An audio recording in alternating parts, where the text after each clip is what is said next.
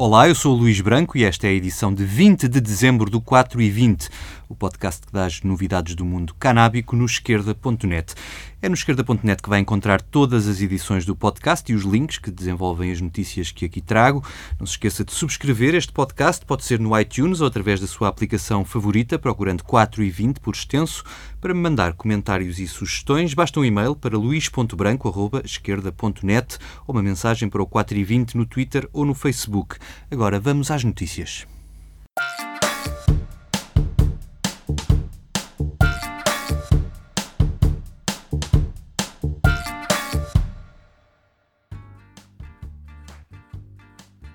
O Bloco de Esquerda organizou este mês uma audição pública no Parlamento sobre a legalização da cannabis.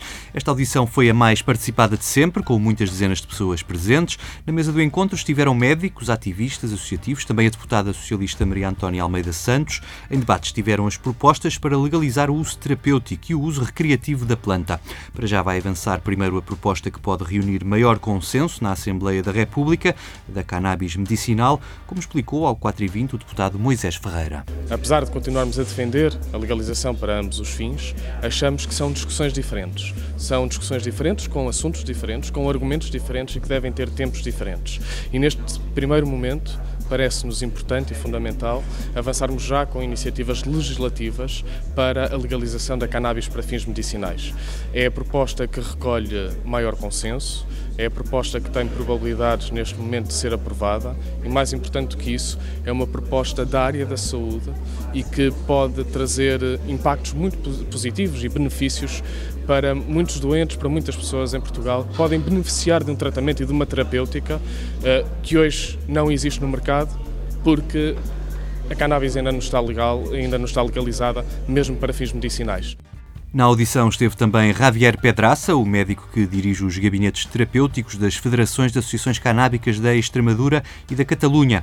Há muitos anos que Javier Pedraça receita cannabis aos seus doentes e explicou ao 4 e 20 quais os principais benefícios da planta nesses casos. Bem, os principais benefícios do uso terapêutico da, da cannabis que eu tenho observado na minha, na minha experiência clínica ten a ver sobre todo con aqueles doentes que ten eh, patología oncológica, que se doentes con cancro, eh, que están a recibir tratamento con quimioterapia, con radioterapia ou nun status post-cirugía eh, e que ten síntomas eh, da propia doença, non é? como pode ser unha, unha dor, eh, e que ten sobre todo efectos secundarios da, da medicación estándar, eh, náuseas, vómitos secundarios a quimioterapia, a dor neuropático, eh, controla moitos dos síntomas da doença e moitos dos síntomas eh, secundarios, dos efectos secundarios da, da medicación.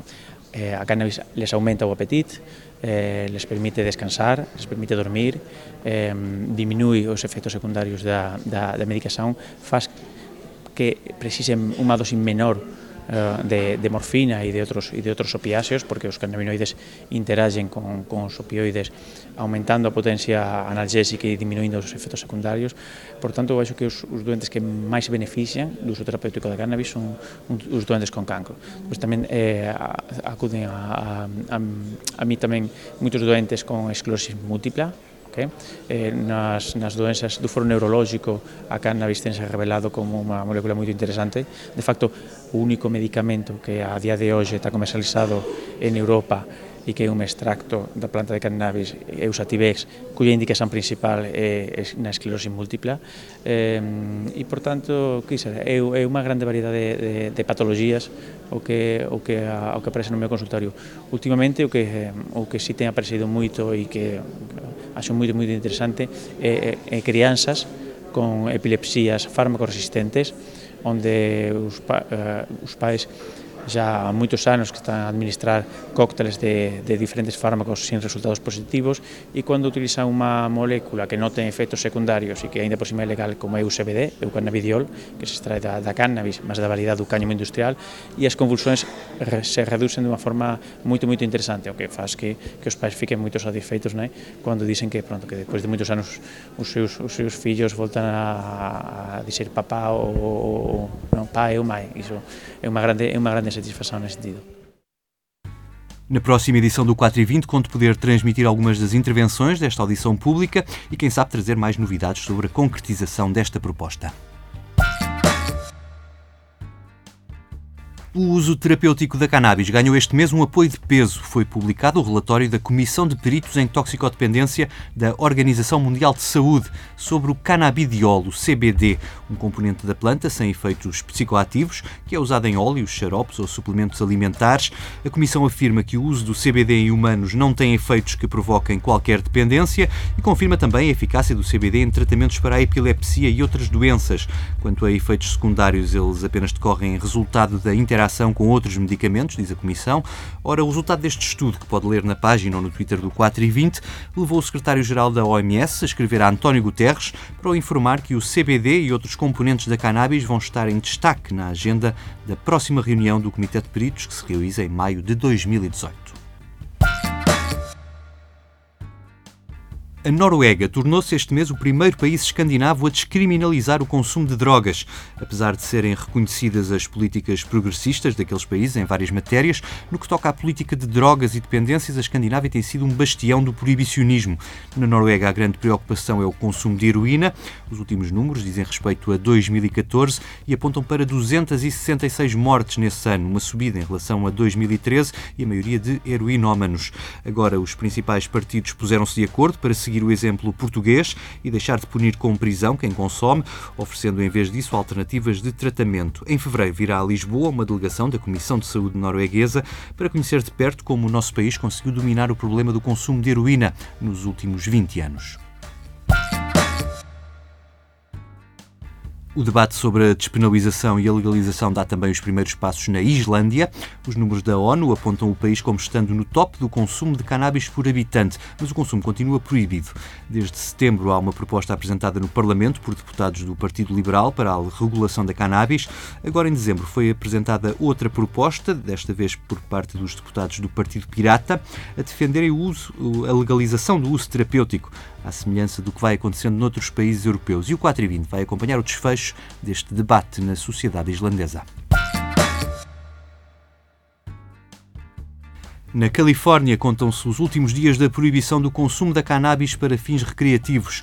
Dia 1 de janeiro, a legalização entrará em vigor, mas o processo de atribuição de licenças a vendedores e cultivadores ainda decorre. Na quinta-feira, o Gabinete de Controlo da Cannabis emitiu as primeiras 20 licenças, que incluem distribuidores, laboratórios e retalhistas. O Gabinete recebeu cerca de 200 pedidos e espera receber muitos mais nos próximos meses. Já existem 1.900 entidades registadas no sistema informático criado para estas candidaturas. Quanto aos fabricantes, ainda terão de esperar um pouco mais, porque essas licenças são emitidas por outra entidade o Departamento de Saúde Pública da Califórnia, que até agora só emitiu 8 dos 55 pedidos para terem a licença, os candidatos têm de apresentar documentos que provem autorização por parte do seu município. Mais atrasado está o licenciamento aos cultivadores, que depende do Departamento de Alimentação e Agricultura. Só lá para o fim do mês é que estarão disponíveis os formulários de candidatura. Mas os formulários são o último problema que está a preocupar muitos cultivadores da Califórnia. A tragédia dos incêndios, que já queimaram mais de 100 mil hectares naquele estado, também abalou o cultivo da cannabis e não podia vir em pior altura, na época das colheitas. São dezenas de quintas de cannabis, em particular no norte da Califórnia, afetadas pelas chamas. Há quem diga que é apenas uma gota no oceano das plantações indoor e outdoor californianas, mas há também quem preveja que os incêndios irão provocar um aumento do preço da cannabis legal nos próximos meses. A legalização na Califórnia trará outra dimensão ao principal problema financeiro com que se debate a indústria, a impossibilidade de trabalhar com a banca. A proibição federal afasta os principais bancos norte-americanos deste negócio, que é conduzido sobretudo em dinheiro vivo. Nos próximos 10 anos, estima-se que o mercado da cannabis legal dispare dos atuais 6 mil milhões para os 50 mil milhões de dólares. E numa altura em que a Bitcoin está na moda, a indústria da cannabis olha com atenção para a alternativa que oferecem estas criptomoedas baseadas no sistema de blockchain que valida de forma segura todas as transações e deixa o rastro dessas transações com um código ou uma chave que identifica cada detentor da moeda.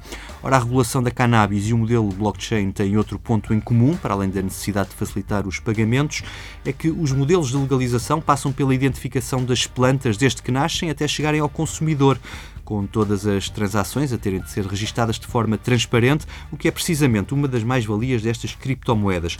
Pode ser então que a cannabis norte-americana se torne na primeira indústria a adotar a Bitcoin ou outras criptomoedas que já estão no mercado, como a Hempcoin ou a Potcoin. Ainda nos Estados Unidos, os estudos continuam a desmentir o mito de que a legalização da cannabis provoca um aumento imediato no consumo, em particular nos mais jovens. O Inquérito Nacional sobre Saúde e Uso de Drogas, relativo ao biênio 2015-2016, veio confirmar os dados recolhidos nos anteriores. Este inquérito aponta para uma queda no consumo da cannabis entre os adolescentes de 20% no estado do Colorado desde a legalização.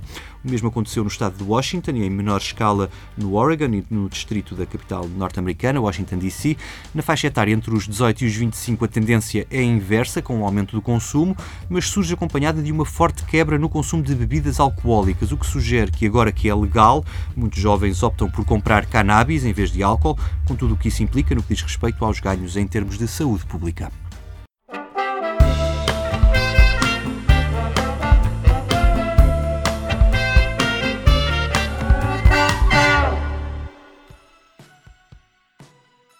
Despeço-me, como sempre, com o momento musical. Desta vez aproveitemos que o Natal está à porta e vamos ficar com o músico norte-americano Dent May e o tema I'll Be Stoned for Christmas. Bom Natal e boas entradas. Se gostou do podcast, não se esqueça de partilhar. Eu só volto para o ano, dia 4 de janeiro. Até lá.